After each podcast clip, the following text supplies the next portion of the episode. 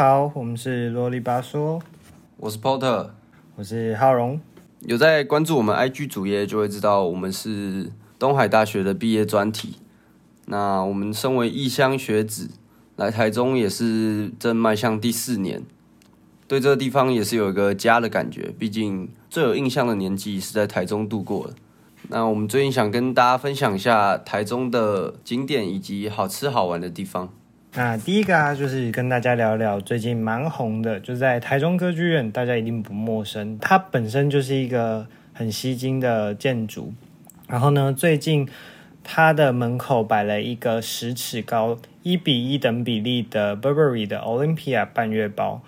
Olympia 半月包呢，它其实是在二零二零年秋冬的时候才发表的，而当时 Burberry 的艺术总监呢，他就打算他要让 Burberry 这个半月包呢，要让它环游世界，所以呢，它从第一站，它从伦敦在泰晤士河当初展出的时候，然后陆续到了杜拜、新加坡，而第四站他们就选择了台湾，在台中歌剧院的门口呢，就摆放了 Burberry 的 Olympia 半月包，它是一个暖沙色，然后呢，它的做工、它的外表，它其实是仿制呃类似皮革的材质，基本上会跟原本小一点的半月包基本上是一模一样的。Burberry 的 Olympia 半月包呢，它是一个世界巡演的一个大型装置艺术展示，而他们在第四站，在很前面就选择了台湾的台中歌剧院为第四站的展出景点。而这个包的展期它只到十月三十一号，所以大家如果有兴趣，也要把握时间。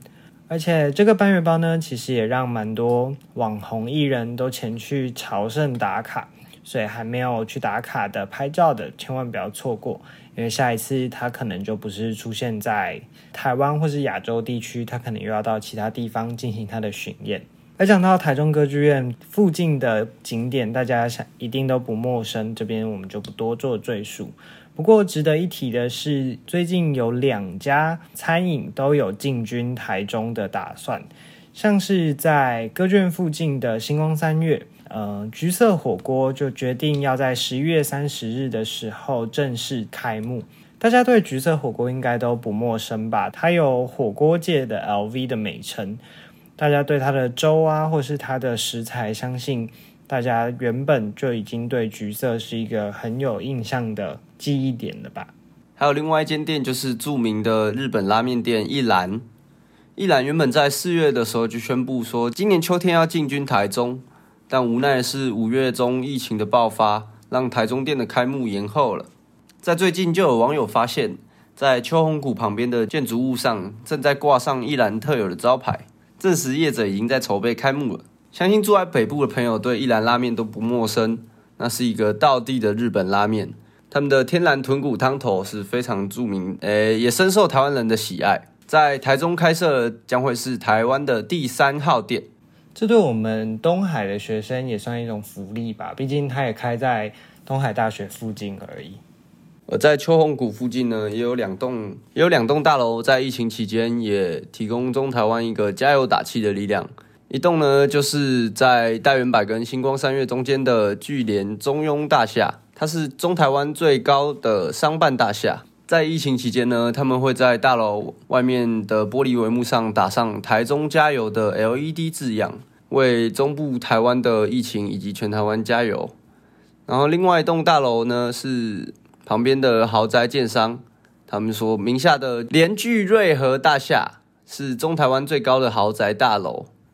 他们到夜晚也是一样，会用 LED 灯光在外面秀出台中平安，还会闪烁着 Stay Home, Thank you，提醒中部的民众一起待在家里，并对防疫第一阵线的医护人员啊、警消工作人员等表示诚挚的感谢。大家有兴趣也可以到这两栋大楼去拍照打卡，为台湾加油。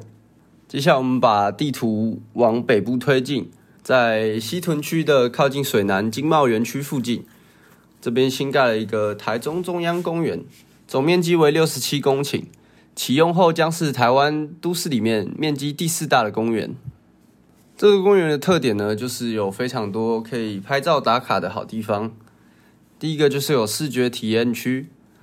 它是由一公尺宽、两公尺高的彩色玻璃组成的迷宫路径，你们去到那边可以用特定的波长、特定的光线，体验周遭的环境变化。越往中心移动，光线会被越多层的彩色玻璃过滤，而显得视觉效果阴暗。其中它有包含三个区块，第一个区块是黄绿色，第二个区块是蓝橙色，第三个区块是紫红色。可以说，在视觉体验区里面，怎么拍都好看。利用色泽变化，每个人都可以拍出属于自己独一无二的照片哦。下一个区域是桥墩下水柱，整体造型是一个涵洞下的桥墩。底下一根根白色的柱子，以及整体都是全白漆面粉刷，是近期 IG 非常火红的拍照地点。纯白色调的背景，不管怎么拍都会很有质感。大家可以上网搜寻一下台中中央公园，一定会发现很多很好看的照片。大家有空的时候，假日也可以去踏踏青体验一下。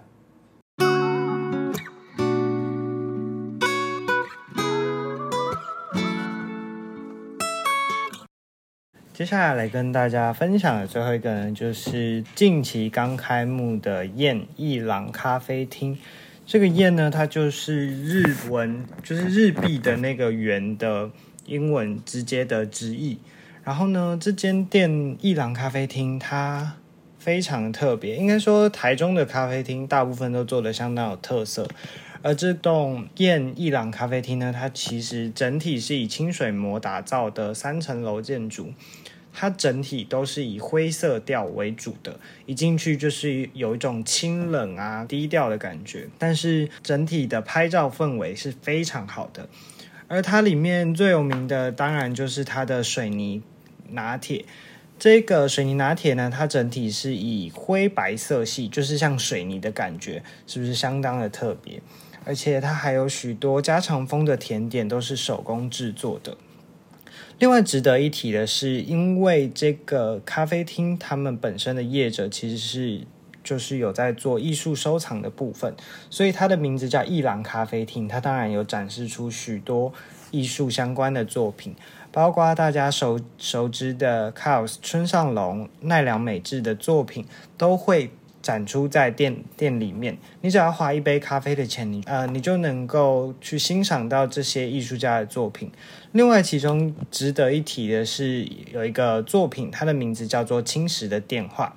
而这个作品呢，是 Dior 和 Daniel Arsham 联名制作出来的一个艺术作品。而这个作品其实全球只有限量两百五十件，在台中的咖啡厅里面就能亲眼目睹这个少之又少的。艺术作品，所以大家假日有空的时候，也可以到这间特别的清水模呃咖啡一郎店，可以来拍好看的照片，相信会是一个很棒的周末下午。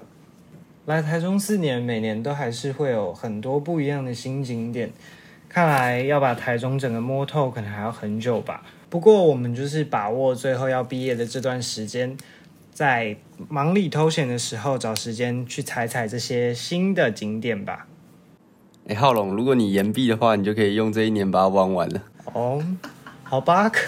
好像不是不可能，好像也是有机会。我希望陪我作伴的人可以多一点啦。啊，今天我们跟大家分享这么多。如果你有更多新的景点，或是觉得台中很酷的餐厅啊，或是一些完美拍照圣地，欢迎大家在下面分享给我们。我们的节目今天就到这里了，我们下礼拜见，拜拜，大家拜拜。